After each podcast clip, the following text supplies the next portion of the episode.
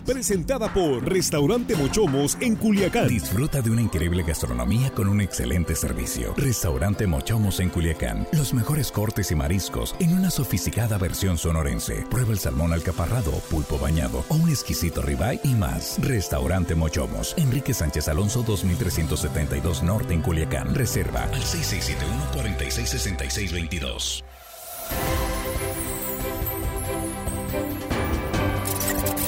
Aquí estamos de regreso ya en la mesa de análisis en esta tercera emisión de línea directa. Es eh, miércoles 30 de noviembre. Estamos entrando prácticamente a la última recta del año. Y diciembre, ya sabe usted que además de posadas trae accidentes, trae riesgos de seguridad principalmente en lo que se tiene que ver con la vialidad. Ya está muy complicada, ya lo vimos. Hoy nos llegó otro mensaje por ahí de las 3 eh, de la tarde. Decían, hoy está un caos vial en la, en la canasta, en la glorieta Cuauhtémoc. Investigamos, no, no, no pasaba nada. Era el, era el tráfico vehicular a esa hora, ¿sí? Que probablemente no lo veamos tan seguido, pero en esta fecha del año se complica bastante, sí que habrá que tomar precauciones. Bueno, pues el tema de la selección mexicana de fútbol. Hoy nos emocionamos, Jesús. Buenas noches, ¿cómo estás? Bienvenido a la mesa. ¿Qué tal, Víctor? Buenas ¿Tampoco no te emocionaste hoy en el juego contra Arabia Saudita? Pues ya merito, ya merito, ya merito, siempre, ya merito, Víctor. Y pues bueno, pues sí, agüitado, triste, achicopalado, cualquier sinónimo que se le parezca, es lo que hay, Víctor. Es lo que hay. Y ni modo. Esa es la frase que más duele. Juan Ordorica, buenas noches, ¿cómo estás? Muy buenas noches, Víctor, compañero de la mesa, amigos de la producción y hello, estimada audiencia que hoy miércoles nos escuchan. Que no haya ilusos para que no haya desilusionados. Esa es otra. Armando Ojeda, muy buenas noches, ¿cómo estás? Muy buenas noches, compañeros, listos para empezar, Víctor, esta tarde. ¿No apostaste hoy? Eh, no aposté, Víctor, este, estuve, estuve en otra situacióncita ahí medio dolorido, pero viendo, emocionado, emocionado viendo el juego, sí, eso sí. Muy emocionado ahí en la casa. Eso sí, yo creo que a todos nos emocionó y en algún momento pensamos, hombre, pues que anote Argentina un gol contra Polonia iba 2-0 o que anote México. Pues, hay dos el juego como que para enormes posibilidades. Algo tiene que pasar. Y alguien me decía por ahí, es más probable que anote México el tercero ya, porque estaba jugando muy bien y de pronto... Adiós. La maldición de siempre. La maldición. si, los goles, si, los goles, cayeron, pero en fuera de lugar, Víctor.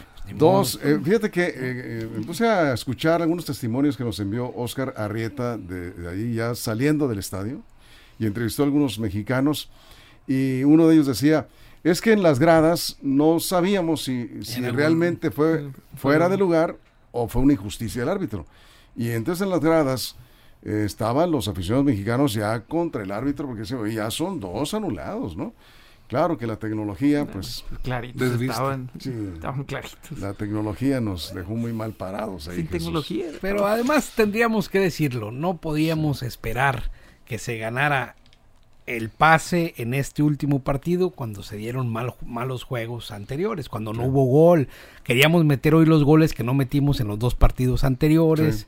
Cuando se hizo, no, cuando no se hizo el trabajo previo al Mundial, cuando el Tata Martino convocó mal a los seleccionados, cuando bueno, al final de cuentas ya lo sabíamos, era, era más la esperanza que teníamos que aquello que de verdad se esperaba la selección se ha calificado como una de las peores selecciones mexicanas de los últimos 20 o 30 años, así se ha estado criticando. Todo el mundo quería que ganara México, pero bueno, la verdad es que se antojaba muy difícil ante las circunstancias y los números. Bueno, imagínate anotar tres goles. Todo el mundo está hablando del entrenador, del director técnico, que de por sí nunca fue del agrado del público mexicano, del argentino Tata Martino y em, Gerardo, ¿no? Señor Gerardo Martino, argentino.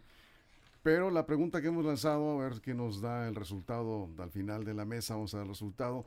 Eh, lanzamos una pregunta en redes sociales. Eh, ante el fracaso de la selección mexicana, ¿quién tiene la culpa? ¿Los jugadores, el director técnico o los directivos de la Federación Mexicana de Fútbol? Vamos contigo, Juan. Todos punto todos, todos, ahí no hay mucho que averiguar, todos.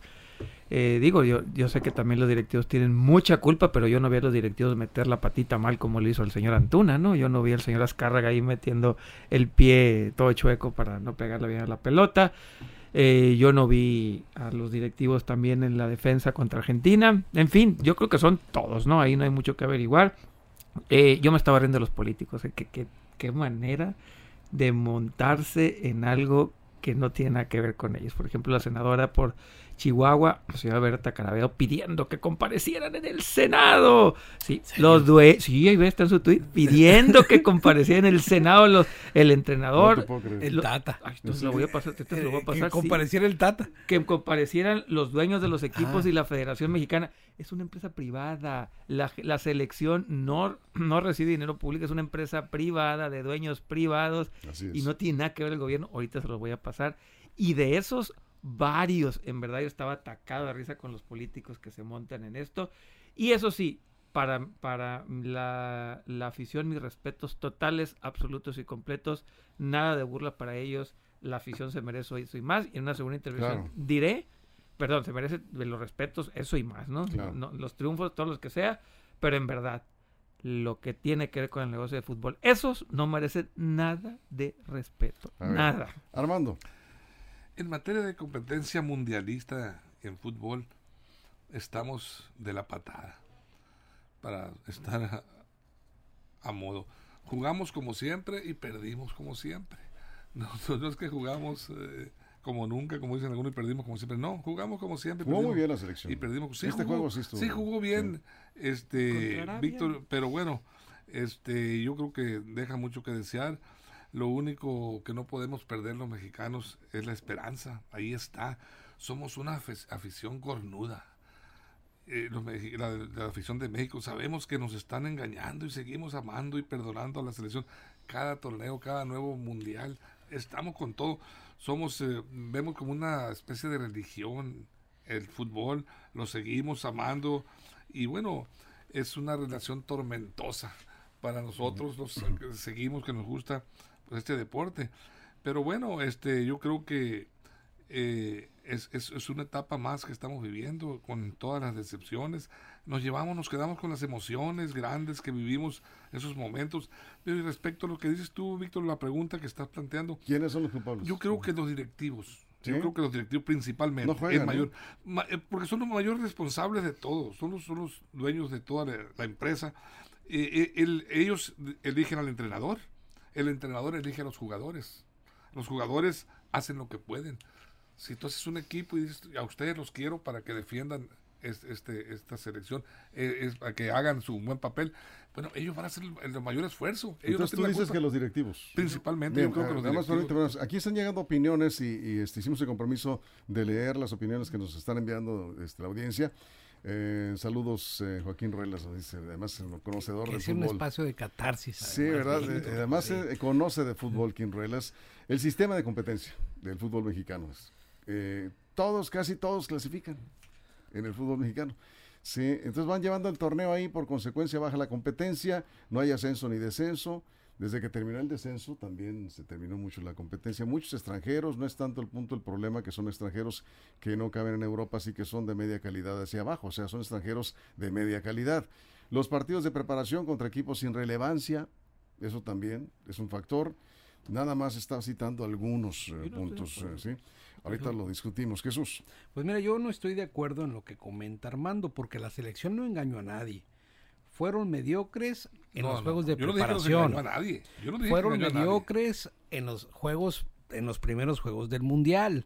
Apenita se coló al mundial y la verdad es que venían mal, jugaron mal en sus primeros partidos y digamos que el único partido rescatable fue este último contra Arabia. Ellos se comportaron así como son y como eran. Era una mala selección desde el principio. A fin, yo creo que no engañó a nadie. Al final de cuentas era lo que teníamos, así fuimos al Mundial y así como fuimos nos regresamos, sin gloria y con mucha pena. A ver, Manuel Mancilla, nuestro compañero de deportes, no hay proyección al talento nacional, las fuerzas básicas no culminan su proceso, la mayoría por la gran cantidad de extranjeros de medio pelo coincide con Quinruelas, los que vienen al fútbol mexicano, dice, no se calificó al Mundial Femenil ni a los Juegos Olímpicos, un fracaso total. Y los clubes apoyan eso, lamentablemente.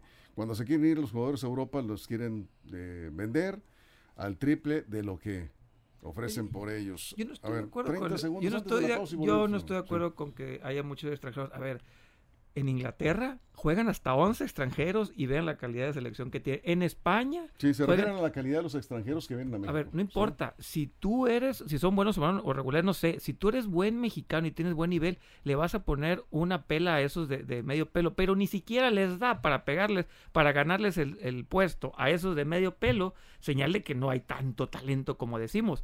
El sistema de competencia en Estados Unidos no hay descenso tampoco.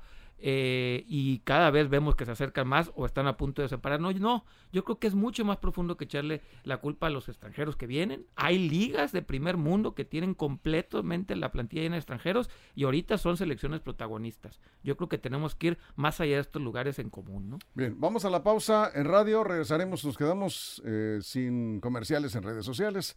Y volvemos, ahí está la pregunta planteada en eh, nuestra transmisión en vivo en redes. ¿De quién es la culpa del fracaso de la selección? ¿Jugadores, director técnico o directivos de la Federación Mexicana de Fútbol?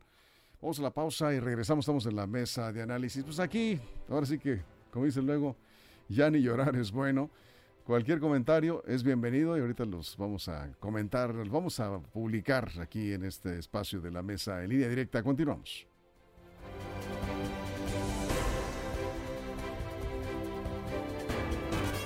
El sistema informativo más fuerte del noroeste de México. En, Sinaloa defendemos. Bien, aquí seguimos sin comerciales. Armando. Sí, no para responderle a Jesús, yo no dije que, que son los jugadores los que nos engañan, es el sistema, el sistema que, que, conforma lo que es el fútbol profesional. Por eso digo que es de los directivos. El jugador hace lo que puede y no tiene una culpa. Si los eligen bien, pues bienvenida la, la elección para integrar la selección por parte del, director técnico, que, que, seguramente también el director técnico se ve influenciado para, para hacer muchas veces la designación de, de, de candidatos, a, de jugadores candidatos a la selección. Los directivos meten la mano también, son los que mueven el tinglado en el fútbol. Y el jugador, eh, por supuesto que hace lo que puede, con lo que tiene, con sus facultades naturales, con la preparación que, que ha logrado a través de sus clubes. Y, y, bueno, este, ahí está muy clara, expuesta la situación que estamos viviendo en México en materia de fútbol. Eh, un, un, deporte de los más caros, creo yo. Bueno, también los, a los basquetbolistas, les pagan muchos millones de dólares, pero 2.2 millones de dólares al año que gana, que gana, que le estuvieron pagando al Tato Martino, Tata. al Tata Martino, este, 3 millones 583.277 pesos. Cierra los números, 3 millones y medio. Mensuales, 895 mil semanal y 127 mil pesos diarios. Estaba ganando. Bueno, eso paga el negocio del fútbol. está bien. No lo pide no, no, no. Si, si, si, no se le paga con nuestros impuestos. Por supuesto que no le estoy reclamando. El gato, la, la, federación le puede pagar lo que, los que ellos quieran, lo que deseen pagarle. Simplemente yo digo lo que cuesta este, eh, lo que le cuesta a la federación pagarle, quiere decir que, que el cúmulo de dinero que ingresa a, a los bolsillos de, los, de estas personas pues es, enorme, ¿no? Para pagar estas, cantidades. es, un, es, un, negocio privado. Claro, es un negocio eh, privado. Aquí, aquí lo, lo, que se puede criticar es que si es un salario muy alto, el sexto técnico de, más mejor pagado a nivel mundial para los resultados que está dando la selección, eso sí, ¿no? y además, bueno, él también sabe que con esto sus bonos se van para abajo. Sí, claro. Está tan sencillo. Van para abajo y sabe que es difícil. En el fútbol mexicano yo creo que va a seguir porque acá lo van a querer rescatar, estas mismas ligas, ¿no? En España también. amigos y todo. Al final de cuentas, este tema del negocio del fútbol va a seguir dando. ¿Por qué? Porque si tenemos esperanza de que México mejore su condición de fútbol durante cuatro años, pues nada más tenemos algo fácil. Para la próxima mundial tenemos lugar a asegurar. Eh, aquí preguntan, ¿por qué tiene que ser técnico extranjero? No, no tiene que ser, ¿Sí? No necesariamente. Pero lleva varios extranjeros la selección. No, pues, pero, pero tenía rato que no había un extranjero. La Volpe, este, Osorio. Bueno, la Volpe, no, la Volpe no puede ser considerada extranjero porque se hizo, primero que nada, se hizo, sí, pero es argentino. Sí, pero se hizo director técnico en México, o sea, aquí fue donde toda su carrera vamos, fue. Vamos a dejar fuera la Volpe. El anterior Osorio Osorio sí, cierto, pero el, piojo mexicano. Ah, bueno, sí. sí no, nada, mexicanos extranjeros les ha ido igual, ¿no? ¿A quién les ha ido peor? ¿A los extranjeros técnicos? Extranjeros, igual, todos llegan al cuarto partido. A este es el único que no ha llegado al cuarto. Todos les fue igual, mexicanos y extranjeros. A Mejía Barón. ¿Cómo se llama? A Mejía Barón, La Puente, todos los extranjeros nacionales. es la misma. Ahora, es muy fácil, con todo respeto, yo lo hago. Dejen de consumir un producto basura tan fácil. Pagan esa cantidad de dinero porque hay mucha gente que consume producto chatarra. El fútbol mexicano es un producto chatarra. No lo consuman y van a ver que los dueños van a tener que cambiar la fórmula.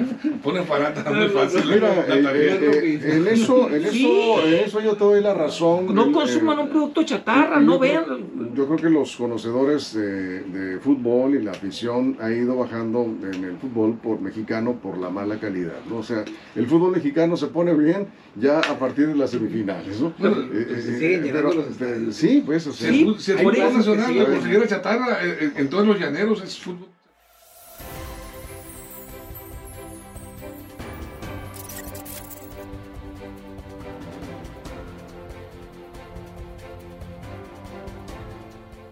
Aquí estamos de regreso del corte en radio y estábamos acá precisamente comentando pues la mala calidad del fútbol profesional mexicano. No hablamos del amateur. yo creo que hay mejores partidos en la primera fuerza, en la segunda fuerza. Incluso la ya hay segunda división, la de ascenso, ¿cómo se llama? Es un producto es un producto privado y es un producto chatarra, porque el mismo tiempo, en la misma ventanita tú puedes ver un juego de fútbol mexicano, chatarra, y puedes ver de chorrocientas mil ligas, lo tienes la, la capacidad y, y facilidad de verlo y puedes comparar, dejen de consumir producto chatarra y el dueño del negocio va a tener que modificar la fórmula. Si siguen consumiendo el producto chatarra con la inversión que le está dando, pues ¿por qué le voy a mover la fórmula? está perfecto. Yo creo que en tanto los mexicanos nos quitemos esta idea de que lo extranjero es malo y por qué invitar extranjeros y en vez de estar pensando esto, volteamos a ver otras elecciones y vemos cómo se están abriendo a los extranjeros, se están invitando a, a, participar a otros, eh, a grandes deportistas a sus selecciones. ¿Y por qué no pensar, por ejemplo, en invitar a Ener Valencia de Ecuador a nacionalizarse mexicano, a Navas de Costa Rica o al mismo Campbells que juega en el León, para invitarlo a hacerse mexicano y a que participe en nuestra selección, en vez de estar diciendo, es que le van a quitar el lugar a uno de allá de Pachuca. No, hombre, hay que invitarlos y hay que ver cómo, por ejemplo, el, eh, cómo en varios países del mundo la fuerza que están tomando otros países invitando Francia. a de otras nacionalidades a participar con ellos. Francia. Probablemente sí, tenga razón. Claro que esta eh, idea del nacionalismo, eh, no, como lo tenemos, a lo mejor será una loquera de lo que estoy no estarán de acuerdo. Acá las opiniones dicen, eh, es culpa del Tata Martino y de algunos jugadores, dice Ángel Armando Leal. O sea, está responsabilizando tanto al director técnico como a algunos jugadores. Dice, creo que César Esquivel, que el partido de hoy no le hicieron caso al entrenador y por eso jugaron como jugaron tan bien. Eh, no le ha ido bien al entrenador eh, casi casi jugaron bien 40 pues. minutos porque el primer tiempo estuvo pero fíjate que al final tuvieron 40 minutos para anotar el tercer gol y, me parece que ahí los cambios no sé pero me parece que los cambios enfriaron al, al, al, al equipo estaba jugando muy bien la selección, quiso refrescar el director técnico, mete otra vez a Jiménez, que Jiménez pues yo no sé qué está haciendo. Está enfermo, anda mal. No, no, pues no, está al 100%, y entra Jiménez y entra algo más y se, se enfrió el equipo. Juan. Sí, eh, repito, voy a reiterar esto. Si es eh, Francia, decirlo más a Jesús, Francia, la gran mayoría de sus futbolistas no nació en Francia, nació en, en el Magreb, toda esta zona de África del Norte. Y ya ven, campeones del mundo, y no vemos que se quejen los franceses de que tienen futbolistas no nacidos en Francia. Creo que México no se quejaría si tuviera campeones mundiales nacidos en otros países. Pero bueno, yo sí me voy a mantener con que el, producto mexicano, el producto del fútbol mexicano es un producto malo, es chatarra, y con la inversión que tienen los dueños, están viendo que tienen la retribución en lo que invierten, pues evidentemente van a seguir con esto. Dejen de, de consumir ese producto y les aseguro que en menos de tres años cambia todo. Eso es Armando.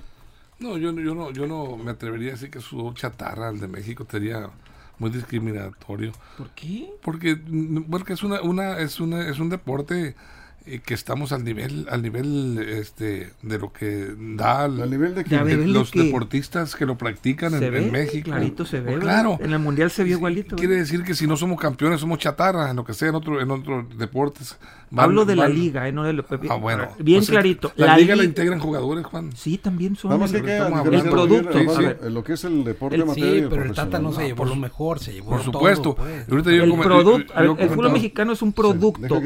es un producto que te están vendiendo y lo estás comprando por ser chatarra, no compra, no consumas ese producto. A ver, Armando. Sí, sí, pero, pero es, es, un deporte, es una, yo lo decía al principio de este, de esta mesa, que es prácticamente es una religión, lo tomamos, somos, nos apasionamos, queremos el fútbol en México.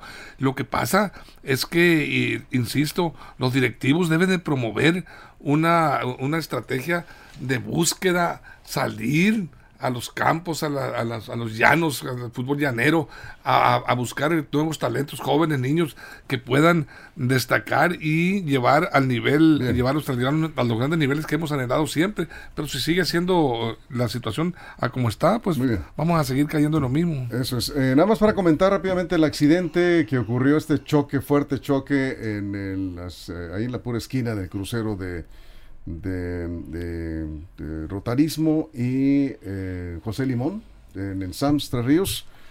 Estuvo durísimo, pero nos comenta Rodrigo Peiro que está en el lugar, no hay lesionados graves. Afortunadamente, lo que comentamos, entonces nos faltaba esa información. No hay lesionados, solamente crisis nerviosa. Y para el golpe que estuvo tan duro, la verdad es que buena noticia sin duda, lo material, pues como sea. La encuesta, fracasa la selección mexicana en el Mundial, ¿de quién es la culpa? El resultado, ahí les va. Jugadores, 24% opina que los jugadores, 24% opina que el entrenador y el 52% los directivos. Esa es la opinión en este sondeo rapidísimo que hemos hecho esta tarde. Cerramos, Jesús. Pues muy rápido. A Ordorica le puede parecer una liga chatarra, a miles de personas no, yo diría cientos de miles no. Es una de las ligas más caras del mundo, la liga mexicana. Es una ah, eso que paga muy bien, es un, está muy bien evaluada. Este, además hay muchísimos, hay estadios que se llenan, hay plazas que se siguen llenando, hay gente que le gusta el fútbol mexicano, hay gente del extranjero que le gusta el fútbol mexicano por la esencia que se vive es mucho más tradición que de otras ligas, que la liga incluso americana. Y bueno, pues al final de cuentas hay quien le gusta y a quien no. Y pues yo no invitaría a nadie a dejar de ver algo porque a mí no me guste. Bien, pues yo este, coincido con, con Juan, del fútbol mexicano es un producto eh, es un producto de muy mala calidad. Eh, y ahí está el resultado. Se refleja en el resultado de la selección en el Mundial. Juan, cerramos 30 sí, segundos. Bueno, es que nosotros, el fútbol mexicano es un producto que nos están vendiendo y nosotros lo consumimos yendo al estadio, viendo en la televisión. Si nosotros seguimos consumiendo un mal producto, no importa que, más, las tiendas están llenas de productos chatarra que se compran y venden por millones al día, eso no nos hace bueno. Tenemos que dejarlo de consumir y les apuesto que los dueños cambiarán la fórmula. Eso es. Ángel Germán, los directivos son los culpables, tienen que trabajar en fuerzas básicas. Ah. Sí, ya se comentaba sobre esto. Oscar Alonso, ¿por qué mover la fórmula si está funcionando? En esa frase se resume todo. El negocio sí. Juan dice, muy bien, Oscar Alonso. Cerramos, Armando, 30 segundos. Pues sí, eh, eh, en, en, el, en el aspecto de la comida chatarra, se han desatado grandes campañas para combatir, ¿no? ¿Por qué no hacer, si es que es chatarra, como ustedes dicen, el fútbol, por qué no salir a combatir ese bajo nivel, seleccionando y buscando talentos, que hay muchísimos? El fútbol se practica desde el barrio más pequeño, en la ranchería más pequeña de México, hasta la ciudad más grande. Ahí hay mucho talento escondido, que solo falta que venga un ojo visor, y los detecte se les ofrezcan las alternativas y, hay, mucho talento sacar de eh, ese... joven, en, tienes razón, en los clubes. ¿eh? Claro. Desgraciadamente no reciben la, oportunidad. No hay oportunidad. Así están las cosas. Pues con esto nos vamos. Gracias, Armando. Gracias, Juan. Gracias, Jesús. ¿Van a, sigue, ¿Van a seguir viendo el Mundial? Sí. ¿Van a seguir viendo el Mundial? Sí, Yo sí, claro que sí. Todavía quedan partidos buenos. Es y espectáculo ese juego. Siguen vigentes los Además tenemos unas apuestas aquí en la mesa. Sí, sí, ahí está, ahí está Brasil. La sigue viva. Ahí está Argentina. La de todos sigue viva porque no echaron para afuera ninguno de los grandes. Viva. Tampoco se... Nos vamos. Muchas gracias a todo el equipo, todo el estado, todo el equipo, toda la producción. Les eh, agradecemos a ustedes, por supuesto, su compañía antes que nadie por encima de todo. Gracias a ustedes y los esperamos mañana en punto de las 6 de la mañana en la primera emisión de Línea Directa, Información de Verdad.